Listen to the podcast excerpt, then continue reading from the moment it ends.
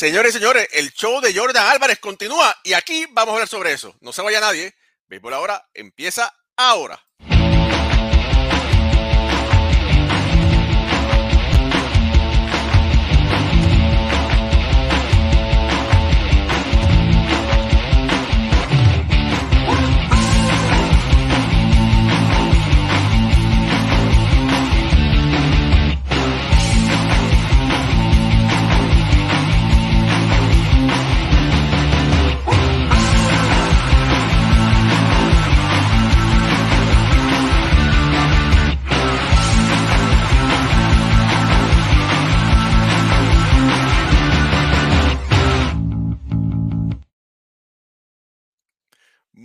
Noches familia del béisbol. Bienvenidos a otro programa más de béisbol. Ahora, béisbol entre amigos. Mi nombre es Raúl y Ramos. Me acompañan Moisés, Fabián, Alfredo Ortiz y Pucho Barrios. Y de verdad, familia, que esto se ha convertido en el show de más, de nada más y nada menos que de Jordan Álvarez. De verdad que Jordan Álvarez se ha robado el show en esta postemporada que está apenas comenzando, ¿verdad? Es la la ronda del Wildcard, vamos a decir que no cuenta, aunque a los amigos de, Moisés se lo, se lo limpiaron. Ya eso es pasado, ya eso es pasado. Ya eso es pasado, ¿verdad? Entonces ahora eh, está la segunda ronda, vamos a decir, ¿verdad? Eh, y de verdad que Jordan Álvarez, lo que está haciendo, el bate de Jordan Álvarez, no tiene palabras.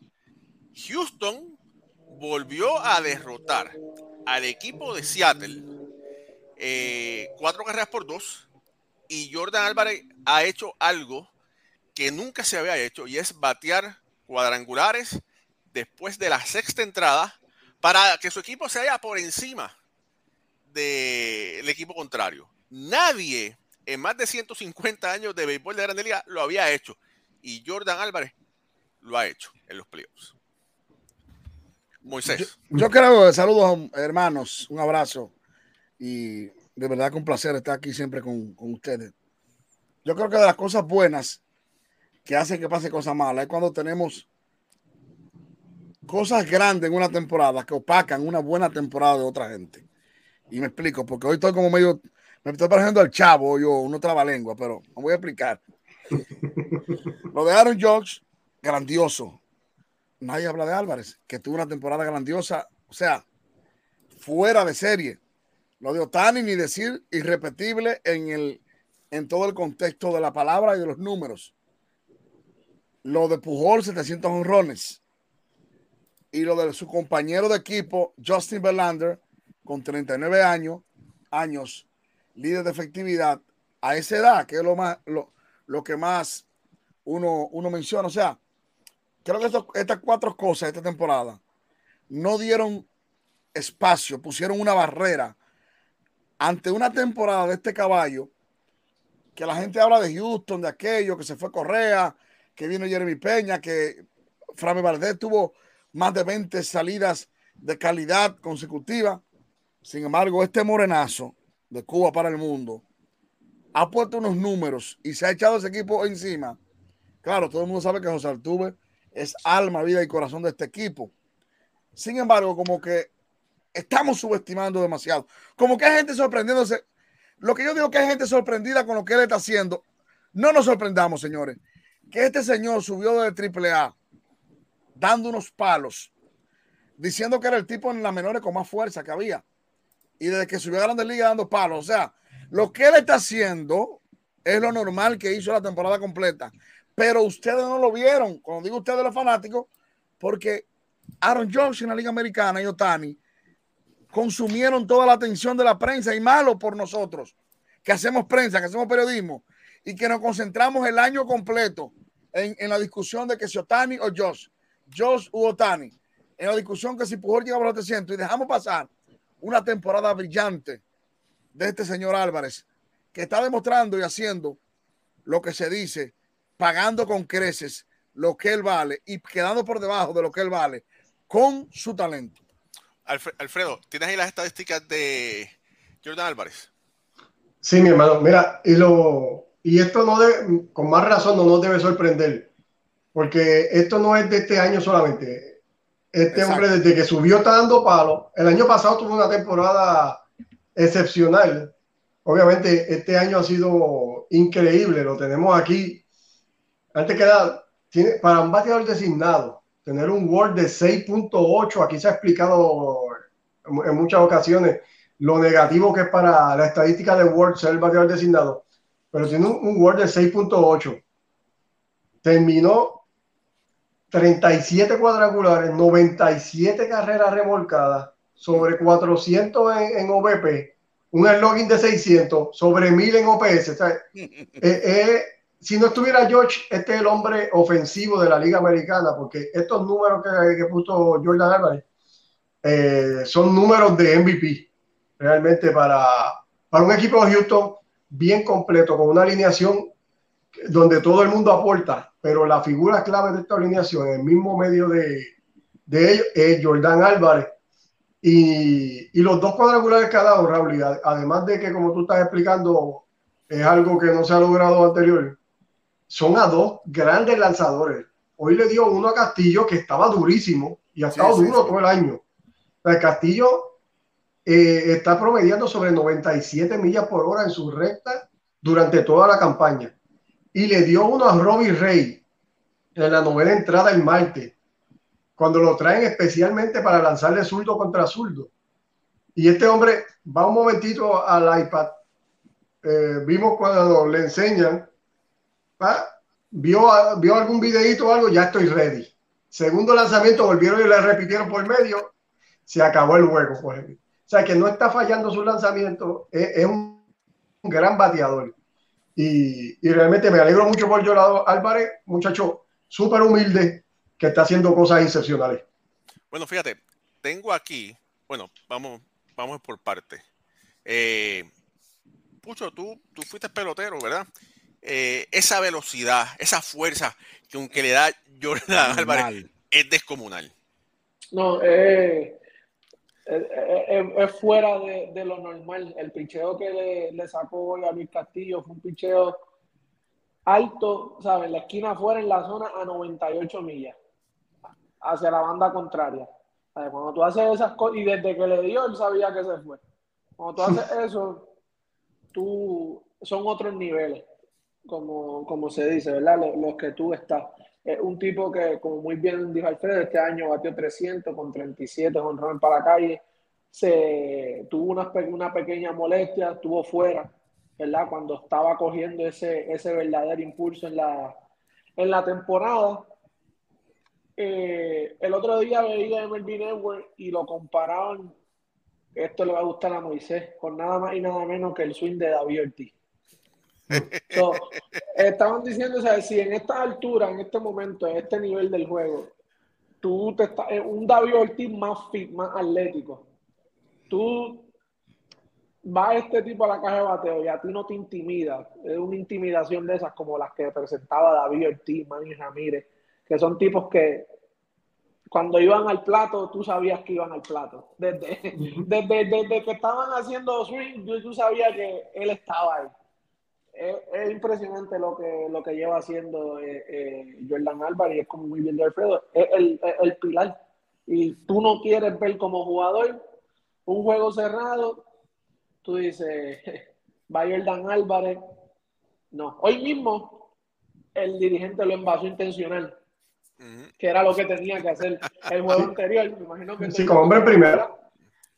Eh, había mucha, pero vi, vimos lo que hizo Bregman dio conectó mm. hit, pero eh, tú prefieres un hit que un cuadrangular. Y en el, en el juego del martes te, te, convenía un hit que un cuadrangular. Familia, falla, esto es béisbol ahora. Esto es béisbol ahora. Su, suscríbase a YouTube. Si, está, si nos está viendo por YouTube, suscríbase a nuestro canal. Si nos está viendo por Facebook, síganos. Usted nos puede ver por ambas plataformas, lunes y jueves en vivo. Y si no lo puede ver en vivo por cualquier cosa, nos puede después ver en diferido también por los podcasts de audio de Apple, Anchor, Google, el que usted quiera. Adelante, Moisés. Voy a decir algo que no me tilden los fanáticos, pero lo voy a decir. Espérate, espérate, espérate, espérate. Lo voy a decir. Dilo, Yo dilo, lo, dilo. No tengo problema. Ojalá, oigan, oigan, esto es grande, señores, lo que yo voy a decir, lo pensé. Jordan Álvarez, ojalá David Ortiz hubiese comenzado como inició Jordan Álvarez en Grandes Ligas. Ah, oh, bueno, claro, sí. Eh, no, no me malinterpreten los fanáticos. No, no, no, pero no, pero es que es verdad. Oye, David Ortiz es, muy bueno, pero con no, Minnesota. La fama, Pero con Minnesota, si, era el Si David hubiese comenzado, no le hizo falta porque terminó. Decía Sammy cómo se termina, no sé cómo se comienza. Pero si usted se imagina que David hubiese comenzado como Jordan Álvarez, hubiésemos tenido el primer designado de más de 600 honrones, seguro. Recuerden que los tres primeros años, cuatro primeros años de David, pasó todo el trabajo del mundo en Minnesota hasta que lo dejaron libre y que Pedro Martínez le consiguió trabajo en Boston. ¿Ustedes se imaginan David Ortiz en sus inicios con estos números de Jordan Álvarez? Y para los fanáticos de David, sí, deseamos que Jordan Álvarez termine con el número de David o más. Pero yo cuando, cuando, cuando Pucho dijo más atlético, o sea, yo me transporté y dije, wow, bueno, son otros tiempos, eh, todo lo que usted quiera ponerle y quitarle. Pero un David con esas condiciones, no, no quiero que los fanáticos de David, yo amo a David, que amamos a David, estamos de la fama, yo me estoy dando el contexto de la condición física natural que tiene este señor. Lo que Pucho dijo, una recta 98. Y, si, y, y, lo digo porque David con la experiencia lo pudo hacer después de juntarse con Manny Ramírez y jugar en Boston. Pero este tipo no tiene a Manny Ramírez al lado. Y batió el picheo de lanzador. O sea, yo no sé si en la temporada completa a Luis Castillo, a ese lanzamiento, se la sacaron ahí donde la tiraba. 98, tres cuartos de brazo o, o, tu high ahí. Pero como iba esa pelota con una cola en la esquina externa para el sur, que cuando un zurdo le hacía swing o le rompía el bate, o era una línea de fao directo al dogado del equipo que estuviera por ahí. Si usted busca los videos, eso es. Y ver a este tipo, como cuando él le dio la pelota, swing opuesto, que tiró el bate para encima, o sea, lo de este tipo fue bestial. Eh, sí, es que tiene unas manos, tiene unas manos increíbles, rapidísimo. El ajuste, que, el ajuste que, que él puede hacer ahora mismo, él tuvo problemas con el picheo bajito y, adentro a, la rodilla en la temporada. El, menos que, ¿verdad? Eh, eh, dominó, ahí donde lo dominaron. Y el ajuste, hubo en el juego del martes dio un doble así, eh, un picheo allá, y, y, era una de las cosas que explicaban, como él, él, le, él no hace, como puede hacer el ajuste de sacar el, ¿sabe? La, la pepa del bate, el, el bate al frente, a ese picheo, no hace fuerza, se le da las manos adelante y, hace el ajuste en el mismo juego. Eso es sacar las, las manos a ese picheo bajito, hmm. en la zona de adentro, a la rodilla, con la velocidad que están tirando esos tipos ahora, tú tienes que ser un super bateador de pase, hasta esos ajustes a, este, a esta altura en la postemporada. Mira, quiero aquí, quiero aquí compartir un poco de los, números. Primero que nada, hay que recordar que fue el ganador del novato del año, ¿verdad? Eh, fue el MVP, ya ha sido MVP de postemporada anteriormente. Eh, ha estado en Juego Estrellas. Tiene 98 cuadrangulares en serie regular. Batea para 2.96 de promedio de por vida. Eh, y tiene 283 empujadas en tres temporadas completas, porque la del 2020 la perdió, no, no, participó. Y de verdad que son, como ustedes dicen, números increíbles, impresionantes, donde tiene un promedio, un, promedio de slogan de 590, un OPS de 973. Eh, de verdad que son números impresionantes lo que está haciendo Jordan Álvarez. Quizá mucha gente eh, se, confunde cuando uno dice que, que en los playoffs la temática de lanzamiento cambia, porque cree que va a encontrar equipos tan malos que están a 30 juegos del último lugar que se le importa que te la saque el cuarto bate. Sin embargo, mira lo que dice Pucho, el ajuste. Lo que es un bateador ajustarse mentalmente a lo que pueda pasar un día y otro. El día tras anterior la saca con un picheo en la rodilla a sus codos, saque esa mano, un ron de comunal, pasó porque yo no fui el manager, pero como yo no soy el manager, eh, yo el Pucho, le, el Pucho y yo hemos hecho así, eh, cuatro malas y tranquilo pero le pagó por ello. Bueno, espérate, mira, hablando sobre eso, espérate, porque ese fue el, primer juego y tengo que decir una cosa. Eh, estuve sentado, sentado al lado de Alfred Álvarez mientras estábamos cubriendo el juego.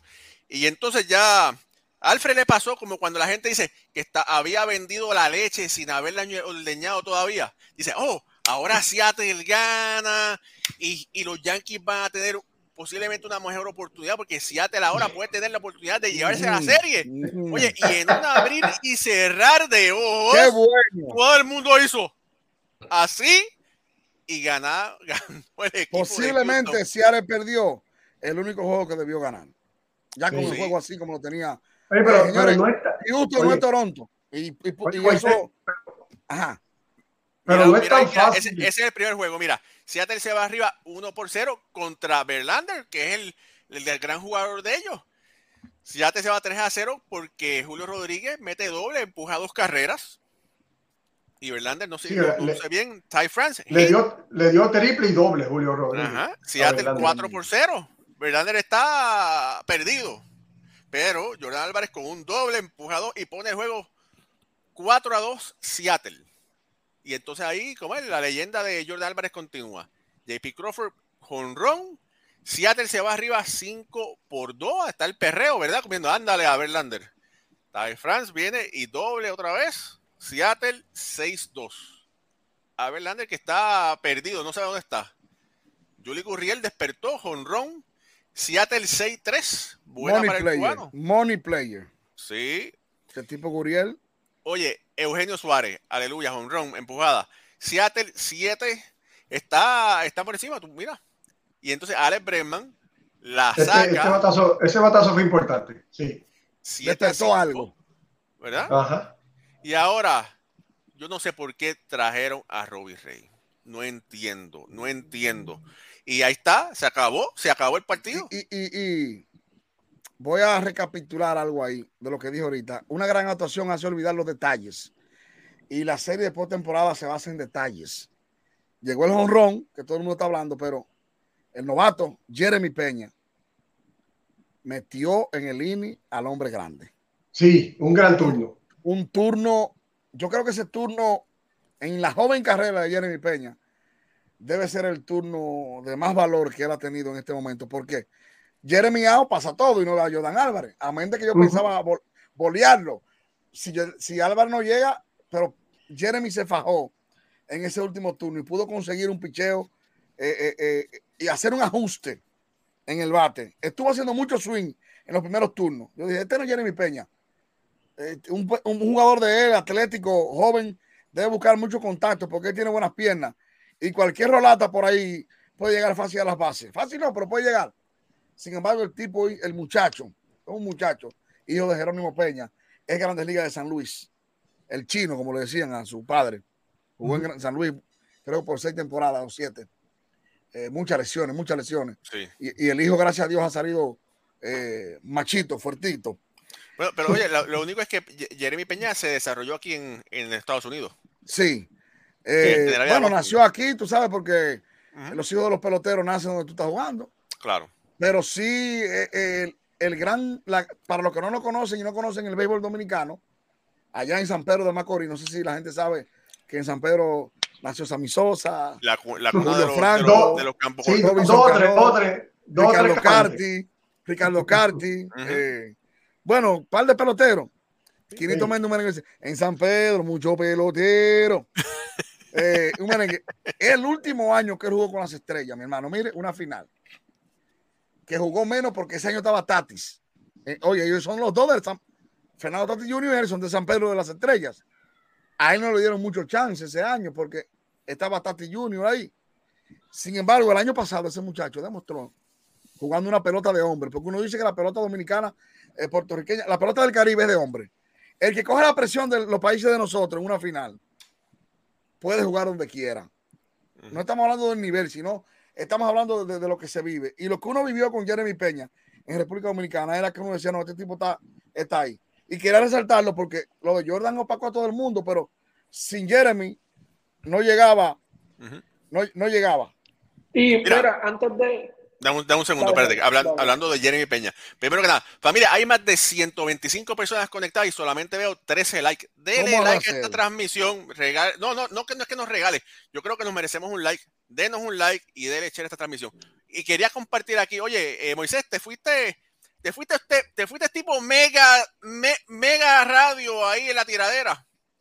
Eh, pusiste un tweet, lo voy a compartir aquí con la gente, porque el señor Carlos Correa, que, que ayer hablamos sobre eso, que se va a declarar agente libre, su agente Scott Bora le consiguió un guisito para mm. salir en televisión durante la postemporada en los estudios de TBS y entrevistó al novato a quien lo sustituye en la alineación y en el equipo de los Astros de Houston. Y pusiste un tuit muy, muy interesante, tipo tiradera, como dicen por ahí. Béisbol, caso de la vida real, uno le tomó el puesto al otro. Hoy otro es recordado por estar en televisión porque el terreno fue olvidado por el entrevistado, season. No, yo no, yo digo porque yo no eso no se aclara. Los poemas no se aclaran, los trabalengos tampoco. No, no, es que bueno. Pero es la verdad. Pero me encanta. déjalo así, déjalo así. No, no, me encanta lo que puede pasar en el béisbol en este momento. En los 90 no pasaba, en los 80 mucho menos, y en los 2000 tampoco. Esto es parte de un espectáculo. Usted sabe lo bonito que fue, que todo el mundo sabe que Correa el año pasado era el hombre de ese equipo. E, en los últimos seis años fue el hombre de, ese equipo junto al Tuve. Y que hoy, gracias a Dios, tenemos la oportunidad de ver a un Correa que no está ahí, entrevistar a quien lo sustituyó en televisión internacional, televisión nacional. No, eso, eso para mí, eso, eso vale oro para mí sin importar la diferencia, porque ellos no, son, ellos no tienen diferencia. La diferencia la tienen los fanáticos. Pucho. Ah, sobre ese tema, no, eso quedó tremendo. Cuando yo escuché que Correa iba a estar por TVS y eso, él le gusta, él es bueno para la comunicación, él le gusta hablar, eh, buen momento también, ¿verdad? Que sale de su contrato, buen marketing, eh, bien por él, ¿verdad? Que, que esté haciendo eso. Fue un momento medio, ¿verdad? Todo el mundo de afuera lo ve medio extraño ese momento, pues por la situación, pero estos son jugadores, ellos se conocen, me imagino que Jeremy Peña aprendió muchísimo, ¿verdad? Estando en el sprint training y en las ligas menores y todo ese tiempo que estuvo Correa en la organización. So, no creo que haya nada más allá de lo que fue la entrevista y, y la televisión. Fue un momento raro, pero... Alfred. Sí, no, mira, Peña también hoy demostró la paciencia en el plato, porque la carrera que, que se hizo en la novena entrada la, la creó él con una base por bola en un gran turno, que es lo que obliga al dirigente Cervez a envasar entonces a Álvarez, que es lo que estamos hablando nosotros ahora, y viene luego el hit de Brennan.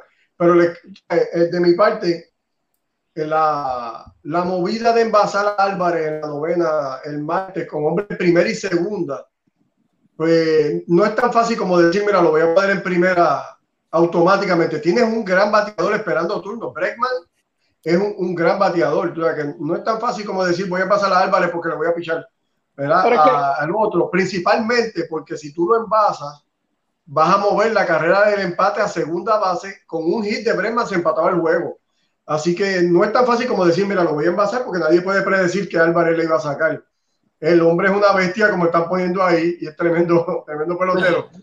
Pero no es tan fácil, ¿verdad? Para, para esos dirigentes en ese momento, cuando están ahí. También él no trajo a, a Pedro el Tiracoco, ¿sabes? Trajo a Robbie Rey, que es el, el ganador de Saillón del año pasado a relevo. No es pero, pero ¿por qué no traes tu stopper si tu stopper es bueno? Eso yo no lo entendí.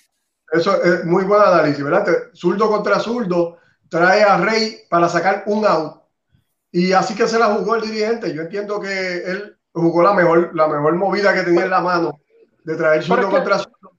No le salió, obviamente, pero en Basala Álvarez, entiendo yo que era muy demasiado riesgoso ponerle el empate en segunda, que con cualquier cosita se empataba el juego. Oye, tengo que decir una cosa, tengo que decir una cosa, que eh, Alba, eh, Jordan utiliza el número 44 y el número 44 siempre para mí es Rey Jackson que es otro metepalo, ¿verdad? Y da la casualidad que Ray Jackson es eh, ayudante especial para el equipo de Houston. So, tengo que averiguar, no sé, y, Moisés, mira, ves que tú puedes averiguar, yo voy a averiguar por mi parte. A ver, ¿qué, qué consejos, qué conversaciones ha tenido Ray Jackson con Jordan Álvarez? Porque tienen que hablar de, bateo. Mira, tengo el número. Seguro. tengo el número de Héctor Neris, que por cierto fue quien ganó, mi amigo Héctor Neris. Le voy a preguntar a ver si Rey Jackson se deja. No, ver por sí. ahí. Oye, y Pero Rey mira, Jackson habla me- español. Tú sabes, yo tengo uno. Ah, eh, ah, espérate, espérate, Moisés, antes de, de- de seguir con eso, lo que tú dices, Alfredo, de, ok, tú no vas a, a moverla, a envasar, ¿verdad? A Álvarez. Pues entonces aquí entonces tenemos que ver la selección de picheo. Fue malísima.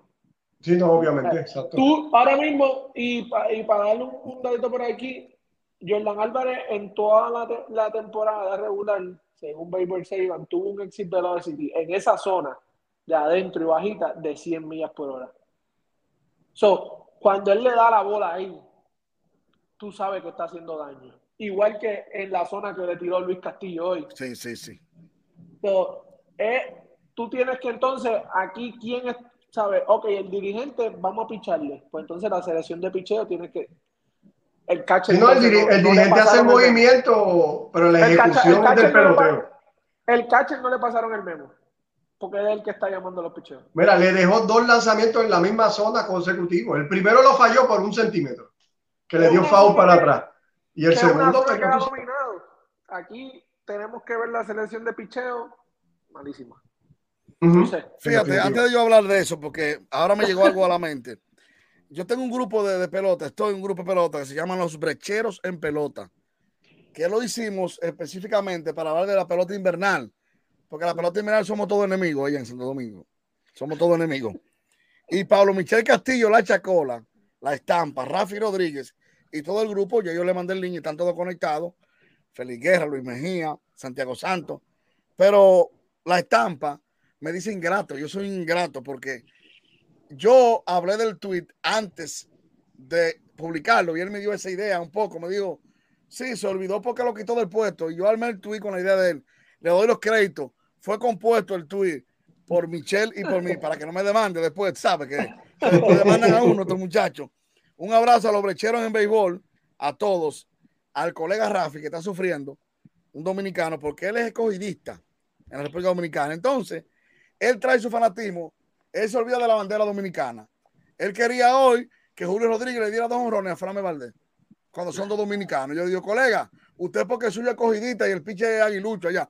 ¿Ustedes sabían que eso pasa en Grandes Ligas con los dominicanos? Si su jugador de aquí es de tu equipo, se olvidó la bandera, que es de palo. Pero no, un saludo a los muchachos. Tú sabes que con lo de Jordan Álvarez voy a recapitular porque yo voy a defender mi posición. Lo que dice Alfred tiene razón, tiene, tiene lógica en el libro, de- en el llamado libro del béisbol que nadie ha visto. Que no voy a poner la del Gana en segunda, pero todo depende. No lo voy a, no lo voy a comparar, pero lo voy a traer. Barribón en su momento había que hacerlo porque, porque eh, Barribón te la traía todo. Entonces, yo como manager en ese momento, gracias a Dios que no somos ni Pucho ni yo, veía a un Barribón que venía a batear ahí. A un. Barribón. Barribón le daba la base por bola intencional con Sí. la base llena. Y yo a Álvarez lo veía ahí, no porque la sacó ayer, sino porque quien venía detrás, si me da el hit que pedí el juego, pero como quiera, si me da el palo, lo que pasó. Es muy bueno hablarlo hoy, dirán los fanáticos, pero yo, si se me presenta de nuevo, yo lo voy a bolear. Yo. ¿Por qué? Porque, miren, yo no creo en eso de zurdo contra zurdo, derecho contra derecho. Hay derecho contra derecho y zurdo contra zurdo. Y al zurdito contra derecho, si, si nos vemos en la historia de Mariano Rivera, derecho, Trevor Hoffman, el año de Eric Gagne, y todos los Krimber, todos los senadores buenos que son derechos, igual que Billy Warner que era zurdo. sí. Cuando tu stopper es bueno, puede venir usted cruzado a batear y usted tiene que morir con tu stopper. Sí. Y punto. Y crédito a, a- crédito a Álvarez que dijo, no es verdad que con dos rectas yo, lo- yo se lo voy a fallar. En ningún momento que le tire una recta que vaya por encima de la zona blanca, puede fallarla. Pero hay que morir con lo que tú, con lo que tú jugaste el año completo. Sí. Yo no me imagino fue- sacando a para mí Mariano. fue- para venía- mí eso fue. Para mí eso fulano. fue. No me imagino. No sé. No, no Pero entendí bien. eso. Yo no entendí. Mira, por aquí, espérate. Esto, ahí va- vamos a traerle un poquito. No, no es controversia. Pero bueno, vamos a, a traerlo, ¿verdad? Mira, saludos a Luis Ortiz. Yo sé que no saludo a familia, ya mismo saludo, pero es que la El chisme está bueno, ¿verdad? ¿Qué dice Peña? Luis Ortiz dice, Peña jamás es mejor que Correa. Bueno, claro, en este momento Correa es mejor que Peña, pero hermano, por el precio que los Astros iban a pagar por por eh, Correa, que era 30 millones, a 700 mil y pico. Jeremy Peña, óyeme, eh, es un bizcochito. Lo que pasa es que No. dile, ¿quién fue que el fanático escribió? Dile al fanático, eso lo voy a decir yo, que en un equipo como Houston, championable, no depende de una figura, es un equipo. Hoy nadie extraña a Correa. Sencillamente. Pero mira, y- y yo lo dije Mira, ayer en mira, el podcast mira. que lo hicimos. mira, Luis dice que le falta muchísimo. Mira, tiene un, un guard de 4.8. No, le falta 92 palos, mucho. 253, novato, o sea, 63 empujadas, 72 carreras. Bueno, vamos, vamos, a, vamos a. Buscarlo entre los. Deja buscarlo entre 4.8. los, no, Mira, mira aquí. entre los, entre los Sí, novatos. No, no, compararlo con 4.8 Correa. a 5.4 no hay tanto, ¿verdad? 22 Ujú. la misma cantidad de palos, 291, 64. O sea, espérate, 64, que Peña empujó una carrera menos que lo que, empu- que lo que empujó Carlos Correa. 72 anotadas. O sea, está, yo entiendo y, y reconozco que Carlos Correa es un mejor pelotero, No es la carrera, Pero- le lleva la milla. pero no hizo no no- hay diferencia. Pero tú ahora mismo dirías, Houston, yo llegué sin ti, que es lo grande. Correa en ese equipo estuviera ahí en el sobre todo, en este Ah, momento. claro. con muchas posibilidades de ponerse otro anillo, con muchas, como Sí. este ese equipo. ¿Qué quiere decir esto? El, el béisbol es tan bonito, es tan bueno, es el mejor deporte del mundo, que no es la NBA, que también es un buen deporte. Que en la NBA un solo jugador te mueve todo un equipo para allá. No, no, la pelota no. No, mi hermano, no, mi hermano. Y yo te aseguro que si al- cuando tú se vaya, si ese núcleo queda ahí, el núcleo de picheo va a seguir eh, reforzándose ese núcleo. Lamentablemente el béisbol es así. Un jugador Sí, no pues, ya equipo. Ya aplicamos lo que hizo San Diego sin Tatis. eh, también. Ay, te iba a Bueno, ir, espérate, ¿no? espera, espérate, pero, pero espérate, que para allá No le vamos. tires. Espérate, no le espérate. tire, no le tire, Ángel, Ah, Ángel, espérate, que es- es- Ángel. Espérate, mira, espérate, espérate un momento, espérate, espérate. Rapidito, Andrés Mayor, saludo a David Villegas, Kofi Alberto, Ulises Mesa, que dice feliz noche a todos, esperando nuevo, un excelente programa. Feliz Ignacio, saludos. Jorge Alex Caraballo dice muy buena noche para todos. Oye, Ulises dice, Moisés, el chombo de los Mets. No sé qué es el ¿Cómo? chombo. ¿Cómo? Ahí. El- Ulises, no. ¿qué es eso el chombo? Pero yo no sé qué es eso. Eso, eso es como un bombito al pitcher, parece. ¿oíste? Un chombo No, es como. No, bueno, Chombo es un locutor de Panamá también, y yo lo conozco. No sé. Ah, ok, bueno. Bueno, saludo a Alexis Rodríguez, Re- René González, que también está conectado, Eduardo Chávez, que siempre también Desde dice Cleveland, eh, gente de Cleveland. De cuando yo era fanático de verdad por, por allá de la americana. Eric Pérez también está por ahí conectado. Andrés Mayor, Quique Sastre dice Houston es un equipo con suerte. No, Con hermano, suerte. Houston tiene mucho talento. Suerte. Ahí yo creo, no, no, de verdad que. Suerte. Bueno, en el béisbol tiene que haber un poco de suerte, pero el talento. Líder de Houston efectividad tuvo el, el equipo. Mejor relevo eh, intermedio. No, eso no. No, no, no. Mil- Milagros Herrera dice, buenas noches, saludos. Jordan muestra tanta humildad en sus entrevistas y la grande de la hora a la cara por su equipo. Excelente bateador. Josti Román, saludos, que está conectado. Noel de Gracia Nieve también dice presente. Rafi Rodríguez dice presente también. Colega. Rey Delgado, este Chochito Alonso, que por ahí está, también está conectado, dice, yo no quiero ver ni béisbol. Pero bueno, Go Mariners, sí, Chochito está llorando porque imagínate, tú sabes que él, es- él vive allá en Seattle y, y está- ya le estaba pidiendo a Sugar, ya está haciendo videos pidiéndole a Sugar Díaz que vaya para Seattle, cantando y todo. Pero bueno, saludos Rey, un abrazo. Freddy López, saludos. Giver Gabe, saludos. Leonardo Sandoval dice, es cubano, ese va a ser la bandera cubana en la gran carpa. Sí, no, está ahora increíble. Wilmer Hernández, eh, la María López, nuestra madrina, está conectada también. Pedro Salgado. Veo, veo unos mensajes tirándome. Dije que fulano no Dice- se lo vi. Yo no estoy comparando peloteros, ¿eh? Solo estoy diciendo que a Correa no lo recordó nadie esta temporada en Houston. Y ya, y eso fue lo que dije. Tampoco me voy a dar una pela con la propia Correa ahora, ¿eh? Claro, Claudio Alvarado, Juniesque Ortega, eh, ¿quién más? Lizardo Rivera también está por ahí, Gabriel Carrero, eh, por aquí que no se me quede nadie, Luis Parra que siempre dice presente desde, desde el RD, Jaime Denizal dice de Ray Jackson el 44 y de Hank Aaron tremendo, tremendo número el de Álvarez, sí, le está rindiendo lo- homenaje a los dos. Raúl, y pasó por el trabajo hoy. Saludos a Jaime.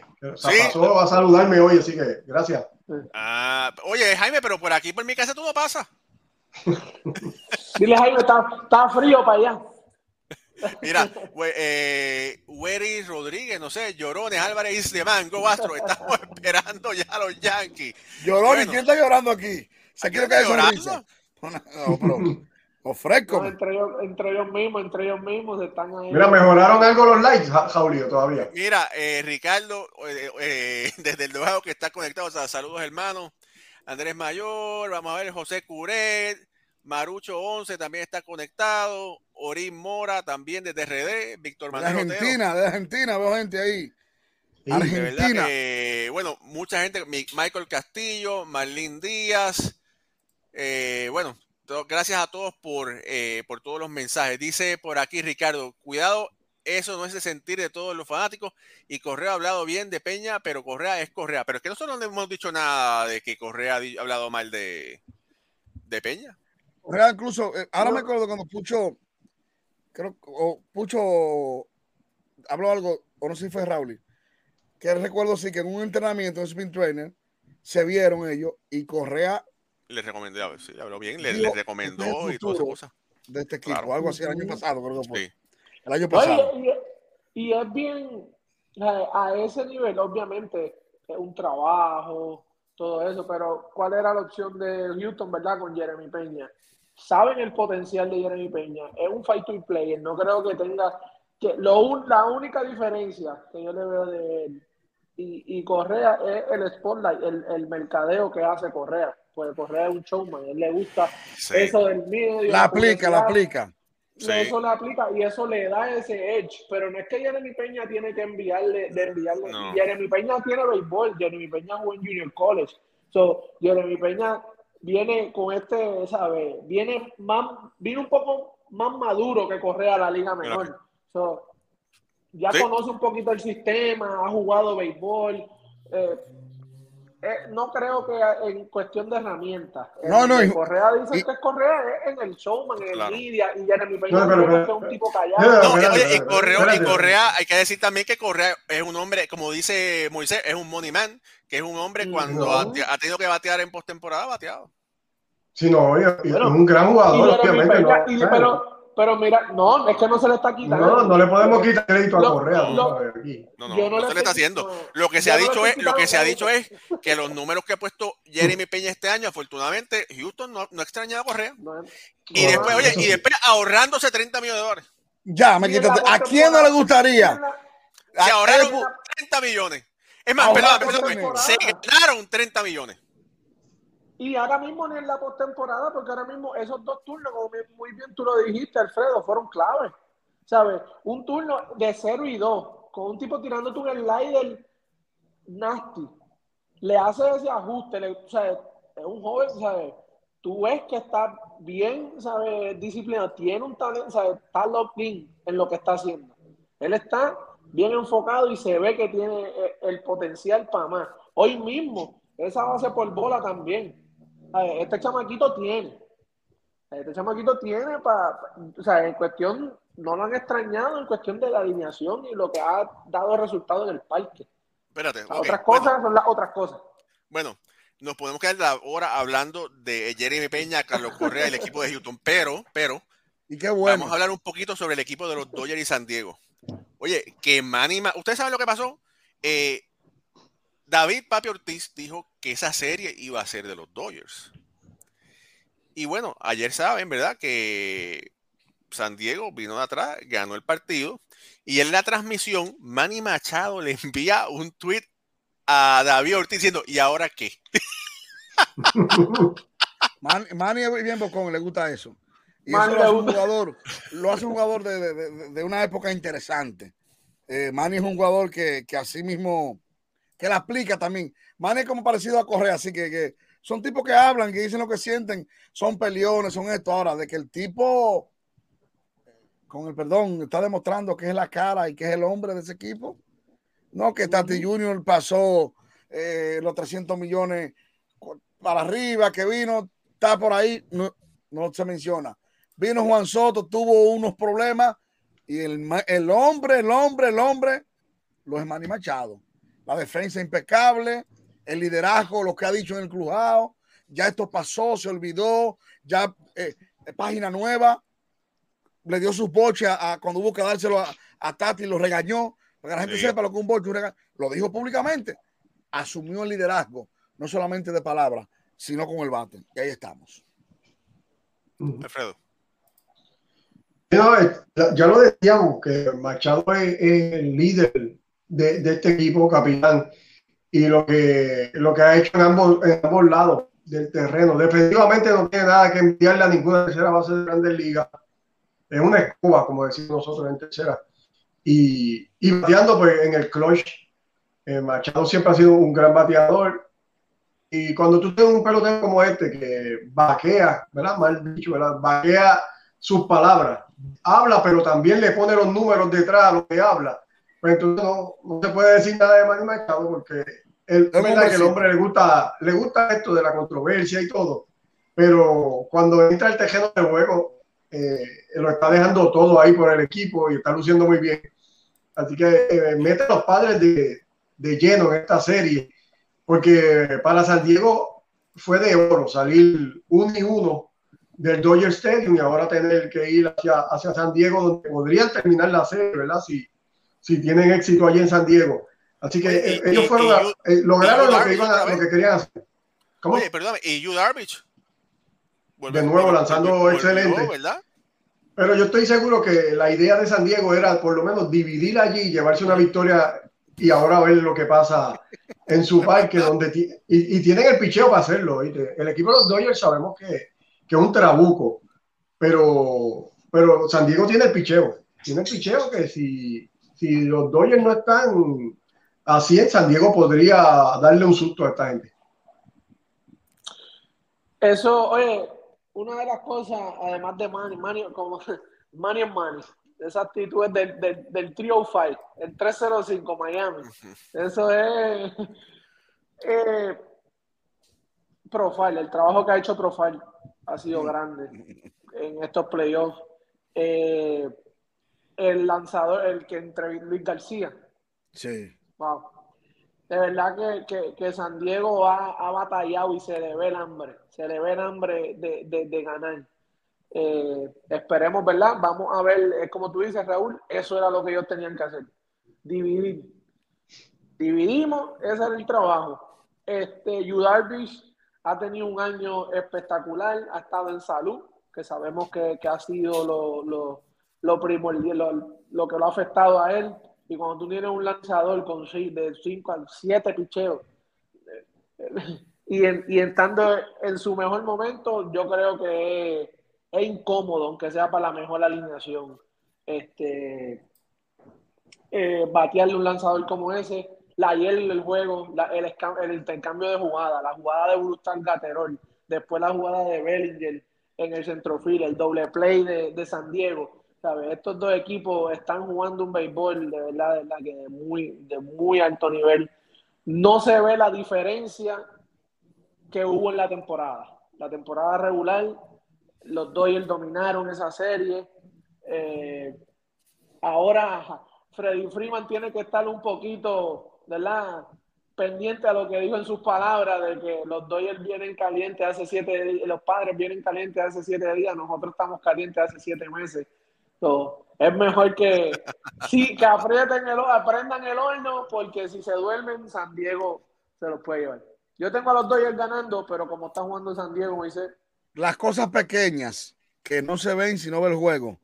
Los detalles. Profar, hemos hablado de la otra serie, que lo que puede hacer contra los metros. Él hace lo, él no hace ni más ni menos lo que él puede. El coreano, Kim, una Hermet, señores, la, la madre patria de todo lanzador, la, la señora defensa, tan olvidada, tan poca pagada, tan poca remunerada y tan poca valorada, pero no hay campeón mundial sin defensa.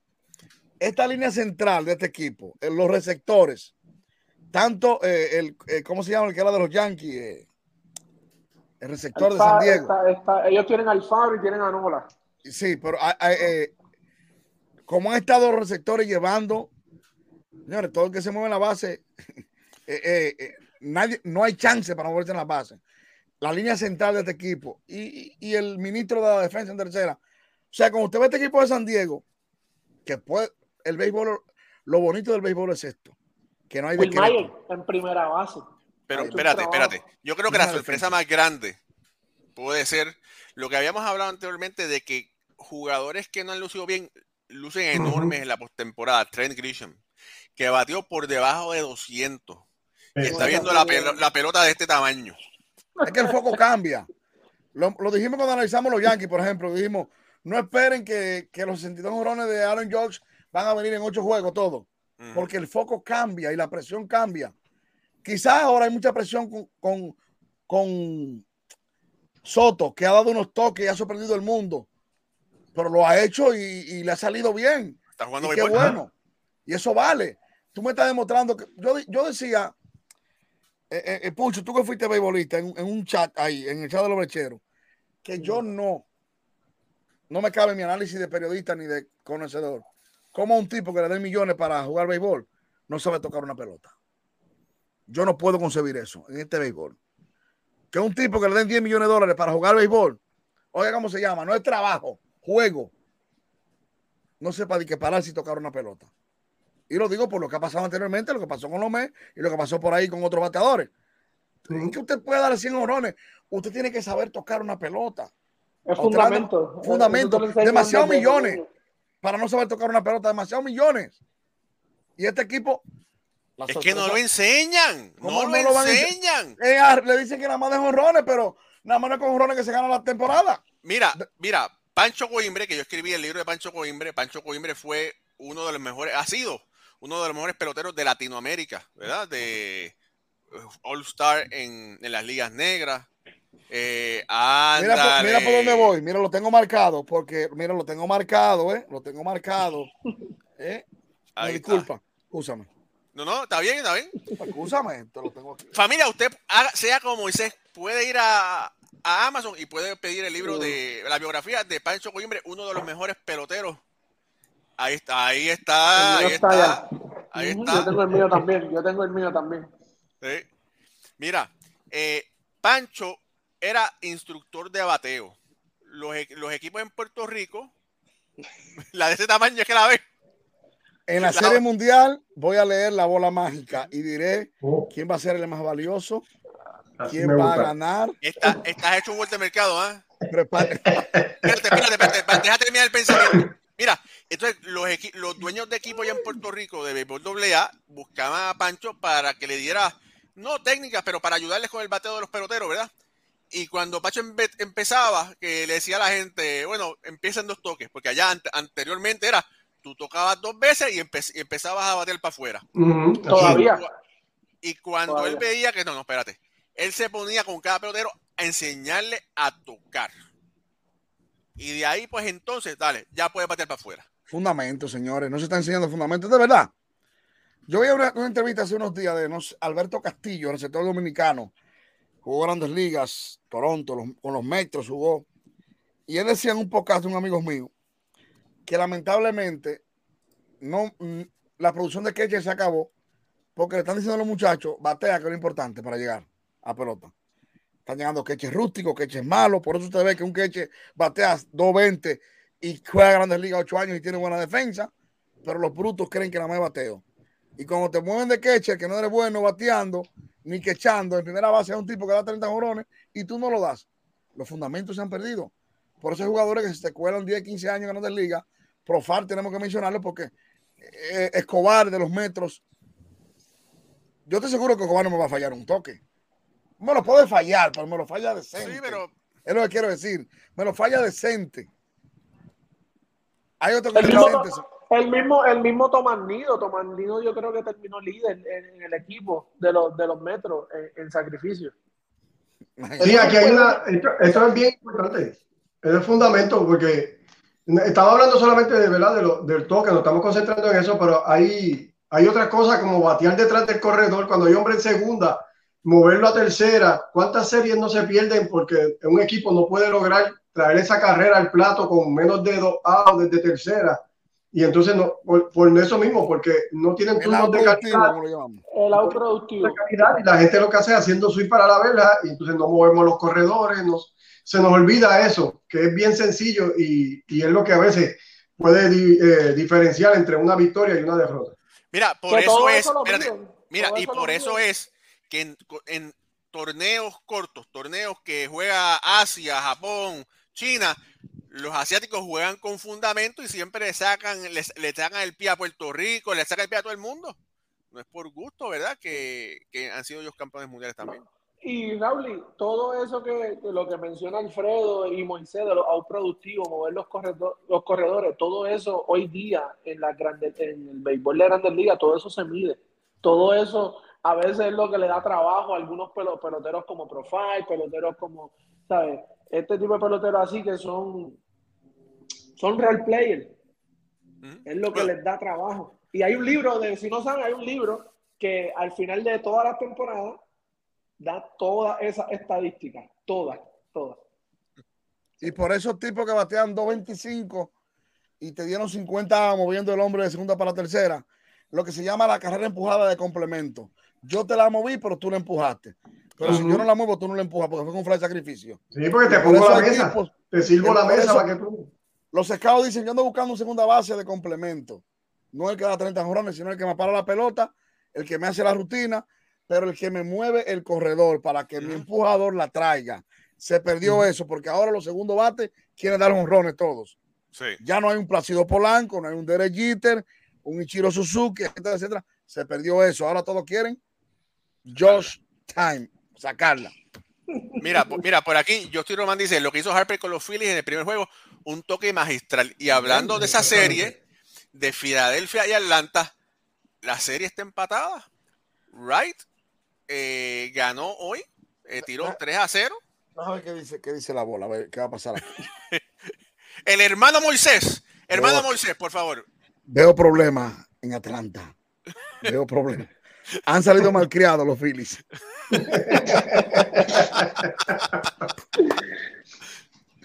sí, sí, esta serie es muy interesante, creo. Todo el mundo. Este es el béisbol que, que yo me deleito, que yo amo con todo el corazón, igual que ustedes.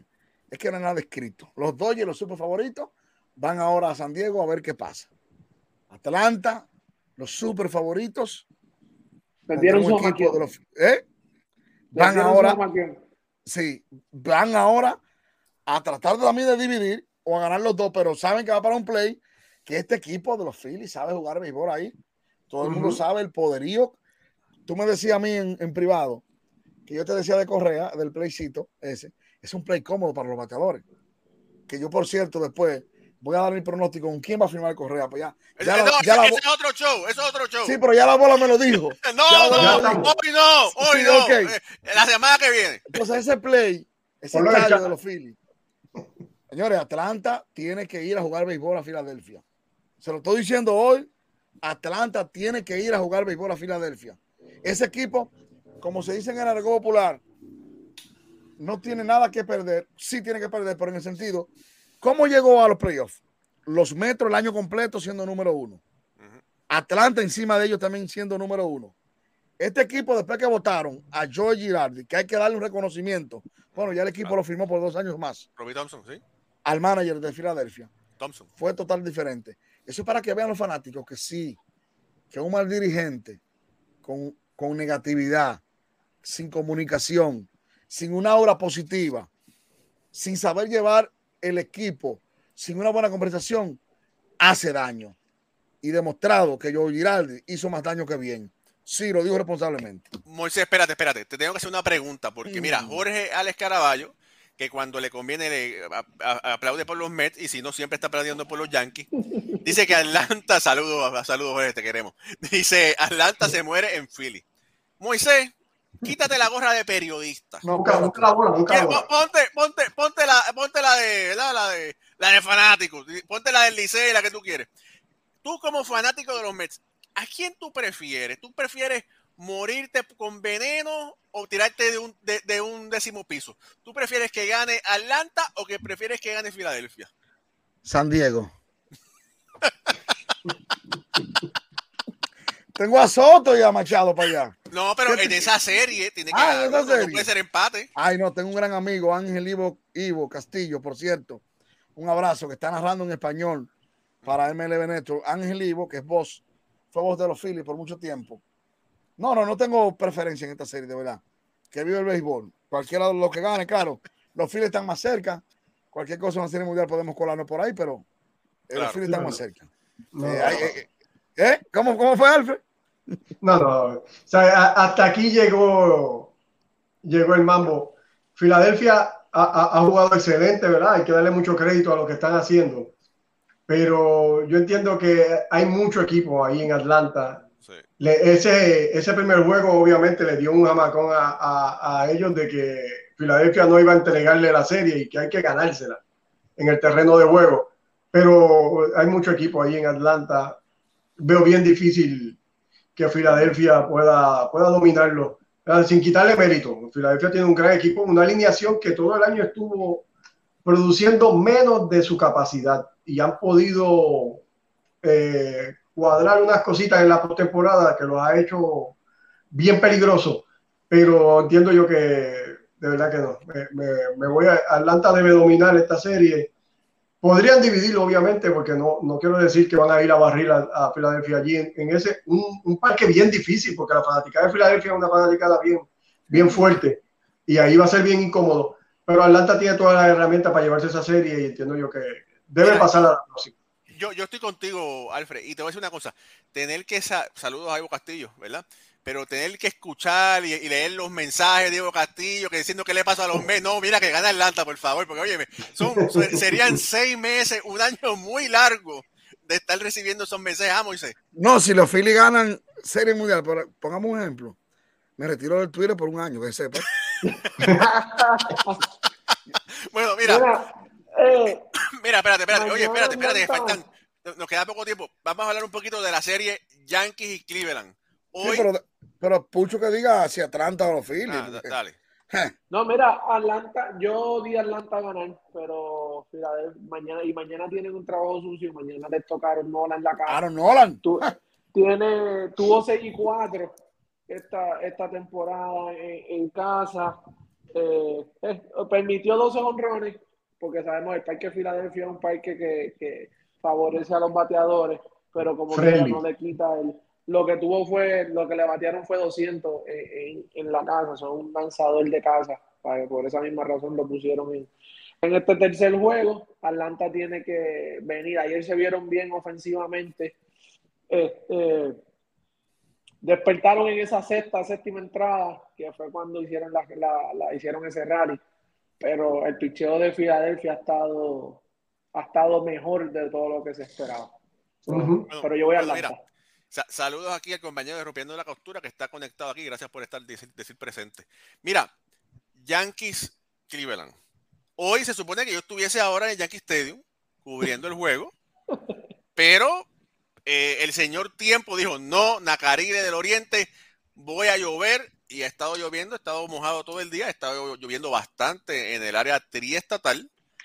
Afortunadamente, afortunadamente cancelaron o pospusieron, no cancelaron, pospusieron el juego temprano, porque para los que no saben, la prensa tiene que pagar parqueo en el Yankee Stadium.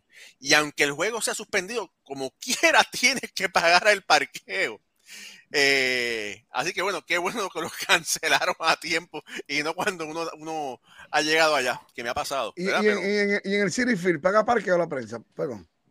Bueno, por lo general no Una, paga. ¿eh? Por lo general no paga. Ok, continúa. Pero, pero, pe, pero tuve que pagar qué? El, el, último juego, ¿verdad? Sí, tarde. Perdóname ahí a, a, a Zach. Perdón, ah, estaba bien, vamos a perdonar a Zach entonces. Mira, eh, pero bueno, eh, me parece, bueno, primero que nada, los Yankees ganaron ese primer juego. Eh, Harrison Bader hizo un debut en postemporada con cuadrangular. Eh, Gary Cole por fin demostró que es un money player en postemporada, ganando, ¿verdad? Después de una, de una temporada buena. No sé, me parece que el momentum puede cambiar un poquito ahora eh, con este juego, con este día de descanso, vamos a decir, porque entonces mañana juegan los Yankees a la una de la tarde, viajan después de, de la noche a Cleveland, juegan en Cleveland sábado, domingo, y el domingo en la noche, si es necesario, regresan a Nueva York para jugar el lunes en el Bronx. Alfredo, uh -huh. este, este cambio de, de, planes, ¿tú crees que afecta, ¿a quién tú crees que afecta más? Sí, no, va, va atropellado, definitivamente va atropellado el calendario. Eh, se ve, un día más de descanso, pero realmente lo que les espera a estos muchachos eh, eh, es bastante atropellado. En este momento, eh, bueno, la mayor incertidumbre que es el bullpen del equipo de, de, los Yankees, en este momento, creo que podría ser lo que, lo que se vea más afectado por, por todos estos juegos consecutivos. Hay que ver cuántos sus iniciadores pueden, pueden este, extender su salida, que ha sido una fortaleza del equipo de Nueva York y, obviamente en el primer juego se vio donde vi eh, los Yankees hicieron lo que tenían que hacer, gran picheo, una defensa excepcional que fue lo que han tenido toda la temporada y bateo de largometraje con los cuadrangulares tanto de Rizzo como de Bader. Esa es la fórmula ganadora de los Yankees. De parte del equipo de Cleveland, pues sabíamos que las oportunidades ofensivas de Cleveland iban a ser limitadas, no pudieron aprovechar, tuvieron bases llenas y, y no le pudieron anotar a Gareth Cole. Además de eso, cometieron dos errores en el, en el campo que Cleveland no se puede tomar la libertad de darle out extra a este equipo de los Yankees porque sabe que van a, capitalizar. Así que eh, los Yankees hicieron lo que ellos tenían que hacer. Cleveland tiene cositas que mejorar para ver si puede meterse en la serie. Pero aquí todo va a ser picheo iniciador. Esto es lo que va a pasar en este juego que es mañana a la una. Cuanto Néstor Cortés, que ha sido si no es el mejor, bien cerca del mejor lanzador que ha tenido los Yankees este año, contra Shane Bieber, que es un caballete, y, sabemos que va a mantener al equipo de Cleveland en el juego. Depende de lo que pase con estos iniciadores, va a ser el desarrollo del partido. Moisés. Cleveland debe ganar mañana si quiere vida. Yendo 0-2 a su casa, pierde fácil. Porque es que este pichado abrió de los Yankees. Ahora yo quiero resumir mis palabras en una sola cosa. Pucho y yo hablamos privado y le dije, o yo puse un tweet y Pucho me dijo, me dijo esto. Cuando ustedes le pagan más de 30 millones por año, el juego que usted debe de ganar tiene que ganarlo. Gary Cole pichó el juego de su vida. En el sentido, lo que no hizo Chelsea, y, lamentablemente, usted gana 35 millones, 40 millones por una temporada. El juego de salvarle el pellejo a su equipo y el honor usted tiene que ganarlo. Gary Cole ganó el juego que debió, que tiene que ganar. Si pasan a la serie de campeonato, ya hay otra historia, tiene que ganar esa otra historia. Pero por ahora, el primer capítulo se fajó y todo lo malo que tuvo en la temporada completa se le olvidó a los fanáticos de los Yankees. Punto y bolita. Para eso, es, lo que tú esperas de esos, de esos jugadores. Por eso como le decíamos, dice Pedro es Pedro, Roger Clemens es Roger Clemens, el mismo Andy Petit, que sabemos que en temporada no era, ¿verdad? Algo, pero llegaba la, la postemporada y era un zurdo dominante y con ese viraje para primera que era mortal. Eh, Cleveland, es que Cleveland no, no compra una carrera. Cleveland, ah, no sé, no, no, ah, tuvieron las bases llenas, tuvieron oportunidad, al mismo Gary Ford no lo pudieron hacer. Eh, los veo, sus chances los veo bien limitados, bien limitados por lo, sencillamente por la ofensiva.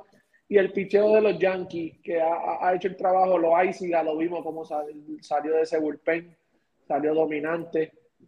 Eh, los Yankees, su fórmula, como tú dijiste, Raúl, eh, el cuadrangular, algo que sí está dando resultados, pero es algo que preocupa eh, más, más abajo en la, en la postemporada, en la serie de, de y en una World Series si llega, tú necesitas, ¿verdad? Saber tener diferentes tipos de, de, de manera de traer carrera, no solamente una. Y ese es el problema que ha tenido los Yankees. Y cuando no está esa fórmula del batazo largo, se desaparecen. Los veo cómodos en esta serie. No creo que tengan problemas, simplemente por la ofensiva de Cleveland, que aquí todos sabemos que, pues, es, limitada, pero vamos a ver qué, qué, hace Cleveland, que se puede robar un juego. Ellos pueden hacerlo. Mira, si bien es cierto que los Yankees siempre les van muy bien a, unos, a ciertos equipos, como Minnesota, como el equipo de Cleveland, ¿verdad? Eh, porque vamos, vamos, los, los, tienen de hijos, ¿verdad? Eh, pero, eh, bueno, Gary Cole tuvo 2 y 0, Néstor Cortés tuvo 1 y 0 con una efectividad minúscula. Eh, no deja de. No hay en el béisbol no, existe enemigo pequeño. No, no, no. No lo hay. No existe enemigo pequeño. Y una cosa que, que tuve, que tuve la oportunidad de hablar con Sandy Olomar, y estoy tratando de, de subir la entrevista para que ustedes lo vean, es que el equipo de Cleveland está sumamente, eh, está jugando sumamente tranquilo, no tiene ninguna presión. La presión está en los Yankees de Nueva York porque tienen que ganar, no lo pueden permitir que les ocurra lo que le pasó a los Mets, vamos a lo que vamos No puede permitir, ti- están jugando en casa, tienen que lucir bien. Eh, y bueno, voy a poner esta entrevista que es cortita para que ustedes escu- escuchen a Sandy Alomar Jr., uno de los mejores catchers de eh, latinoamericanos del béisbol y ahora es coach de primera base de los indios, de, los- de los guardianes, perdón, y posiblemente es candidato No a pida ser perdón manager. por eso, porque después de 40, de 100 años no yendo los. Dilo también. de Cleveland. No, yo tengo 100 años. No, no, escuchando los. los Ese es Carlos Parra. Saluda a Carlito por ahí, por si acaso. Los Vamos, vamos a ver. Los guachimanes Familia del béisbol, estamos honrados de tener de estar aquí con Santito Alomar Jr., Sandy Alomar de la realeza de los indios de Cleveland del béisbol lat- latinoamericano, uno de los mejores catchers de béisbol y también coach de estos sorpresivos indios de Cleveland. Sandy, ¿cómo está el humor, el ánimo de este equipo eh, aquí en la postemporada? Bueno, está, está muy bien, estaban muchachos relajados, están disfrutándose el tiempo que están teniendo en la postemporada. Eh, que es un equipo que supuestamente iba a estar en desarrollo, pero emergieron muchos peloteros que están teniendo unas excelentes carreras, como Juan Jiménez, Rosario ha jugado este, excelente, José Ramírez siempre ha sido un, pelotero consistente. O se, han, se han presentado unos nuevos peloteros que han, jugado a un poquito de nivel más alto de lo que se esperaba. Todos los expertos subestimaron lo que podía dar los, los guardianes de Cleveland. Ustedes clasificaron. Eh, ¿Ustedes se lo creen? ¿El equipo se lo cree que pu- pudieron clasificar?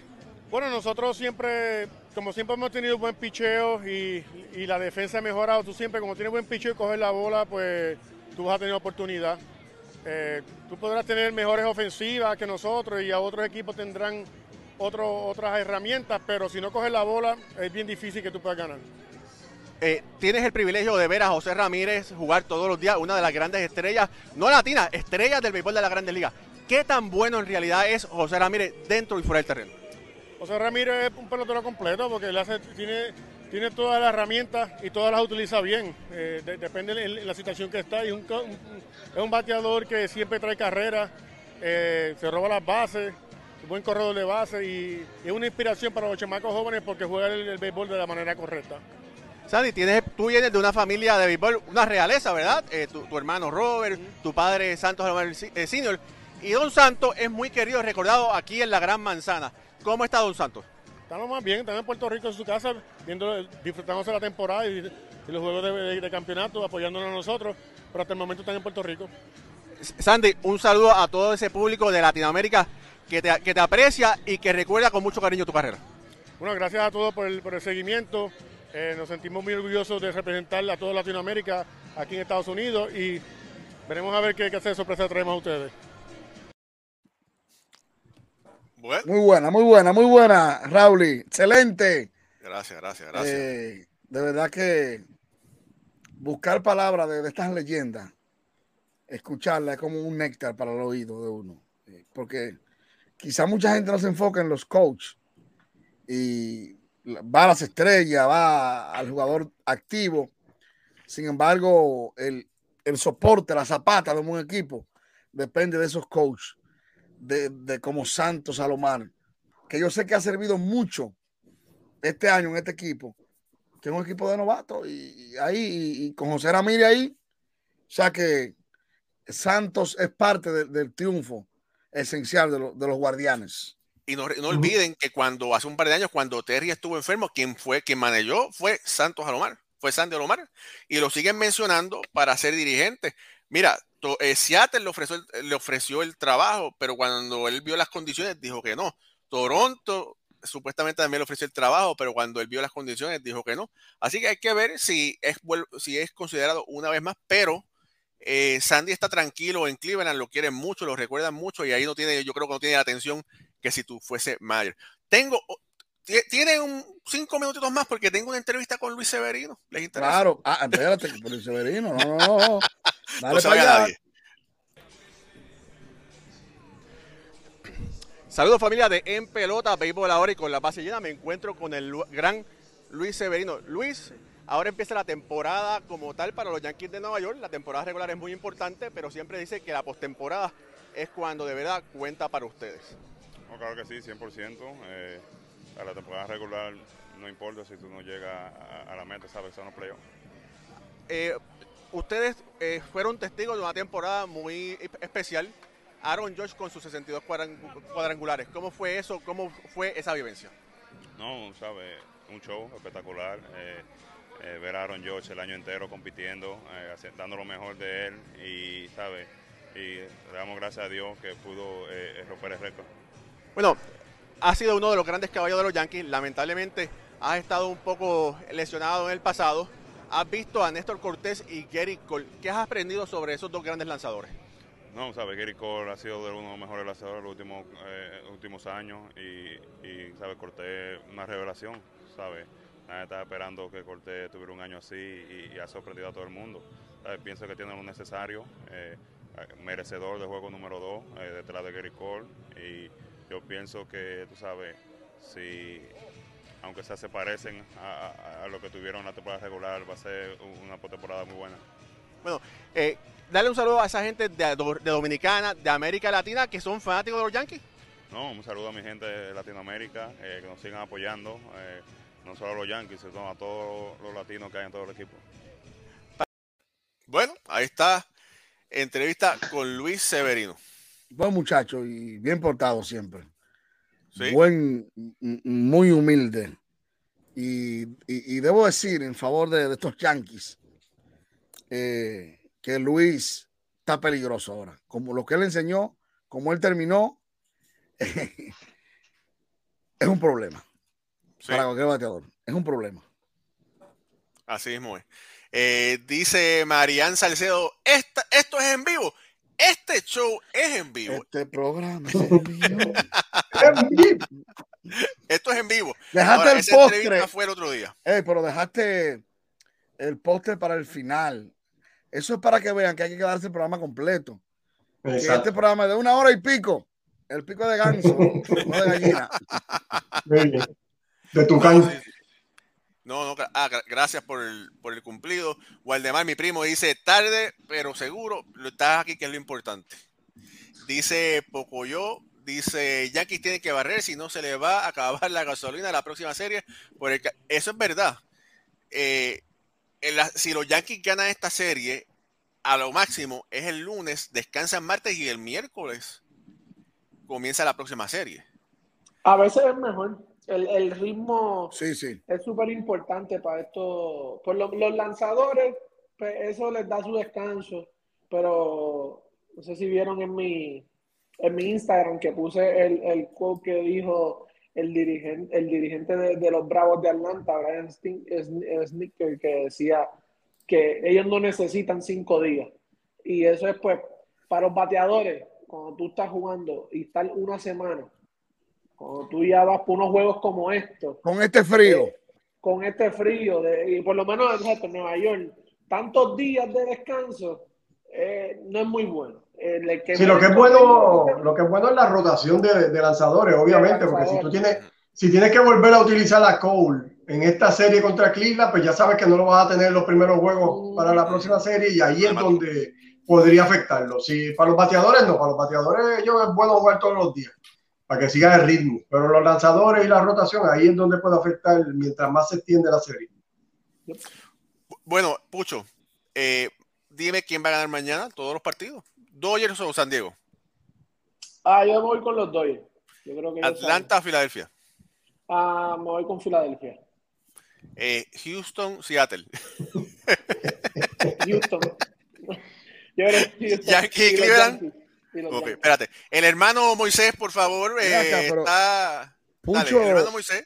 Pucho tuvo acceso a mi bola, fue, porque. La- Espérate, ¿cómo, espérate, ¿cómo que Pucho tuvo acceso a tus bolas? Sí, sí, sí. a- Arreglo mi pelota aquí. pero- sí, porque veo aquí, veo aquí que los Yankees van a ganar mañana, sí. Sí, sí, sí. Veo ovación, veo a Aaron Jones dando la vuelta mañana. Temprano. Ahora veo, Veo que Houston como que tiene bizcocho para la próxima serie y tiene champaña. Y Manny Machado. Ay, santísimo. Veo a Manny Machado levantando los brazos. Cuando levanta los dos brazos no hay chance. Y veo a Ivo triste. Ivo, ¿qué te pasa?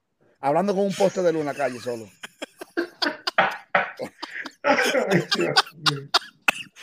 Familia, esto es por ahora. Eh, la, pasamos bien y, gracias a ustedes por acompañarnos. Alfredo, llévate, despide el hermano. Bueno, mi gente, muchas gracias. Excelente programa una vez más y le damos las gracias a todos por estar con nosotros. Gracias a todos los compañeros. Y entonces hasta el próximo lunes, que vamos a estar ya, espero que esta serie ya esté definida y estamos poniendo ready para la serie de campeonato. Así que a nombre de Raúl y productor, Moisés, Pucho y este servidor Alfredo Ortiz, eh, nos vemos entonces el próximo lunes con el favor de Dios. Gracias. Espérate, espérate, que... Raúl, ¿estás ready? Prepara pa? el turno. Dale, ok. ¿Quieres que te tire con la chequita, con esta o con esta? ¿Con cuál quieres? ¿A cuál le puedes dar? O, le- o te tiro, no, porque se rompe la, la lámpara de, de Moisés. Pero Moisés. yo creo que la de Moisés es la que tú le das. ¿Tú quieres ser Manny. Castillo versus Álvarez? ¿Cómo tú quieres? No, no, Manny Machado me dice. no. Ah, Manny. Ah, ah, te tienes Manny Machado. Clayton Quechua, no, no. la sal en grano. Señores, pero Quechua fue al mar, al mar noruego, me dijeron. El mar más salado que hay en el mundo. Dale, dime por ahí. Dale, dale, dale. ¿Cuál hay? Uno, dos. ¡Oh! Ay, le Saludos, familia.